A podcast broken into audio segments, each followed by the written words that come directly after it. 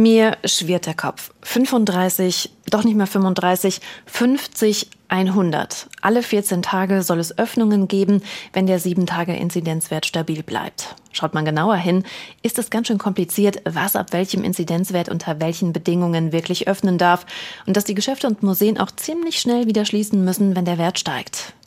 Ja, ich weiß. Wir müssen jetzt öffnen. Auch ich bin pandemiemüde. Ich habe zu Hause alles aufgeräumt, was man aufräumen kann, und ich kenne jeden Winkel des Parks. Vor allem aber haben die Kinder und Jugendlichen, die Einzelhändler und die Gastronomen lange genug für uns durchgehalten. Außerdem halten sich viele ohnehin nicht mehr an die Regeln. Aber andererseits, wir gehen unvorbereitet in die dritte Welle. Wir hinken mit dem Impfen hinterher, die Infektionszahlen steigen, der Anteil der britischen Variante des Coronavirus liegt bei fast 50 Prozent. Und wir haben nicht einmal eine richtige Teststrategie. Jeder soll einen kostenlosen Schnelltest pro Woche machen können. Ohne darf man nicht zur Massage oder Pediküre. Ende März darf man auch nur so draußen im Café oder im Kino sitzen. Zumindest wenn der 7-Tage-Inzidenzwert über 50 liegt. Unter 50 braucht man keinen Test. Zucker, Brot und Peitsche.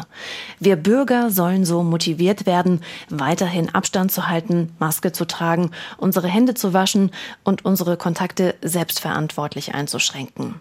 Ein paar werden, glaube ich, sagen, das System ist so kompliziert, da bleibe ich lieber weiterhin zu Hause. Andere werden die neuen Freiheiten komplett ausschöpfen, ohne Rücksicht auf Verluste. Wieder andere werden gar nicht mehr durchblicken und machen, was sie wollen. Ich bin mir sicher, dass die Infektionszahlen in den kommenden Wochen steigen werden. Mehr Jüngere werden an Corona erkranken, durch die britische Variante wahrscheinlich auch mehr Kinder und Jugendliche. Zumindest die Schüler könnte man besser schützen, durch mehr Tests. Von denen gibt es aber offenbar nicht genug. Jedenfalls noch nicht im März. Und dann setzen wir sie jetzt im März aber auch noch ein, um den Besuch bei der Kosmetikerin oder die Übungsstunde in der Flugschule zu ermöglichen. Und nur um draußen an einem Café sitzen zu dürfen, soll auch noch jeder einen Test machen? Da ist es schon wieder in meinem Kopf, dieses Schwirren. Die Öffnungsschritte sind verwirrend und für mich nicht wirklich nachvollziehbar.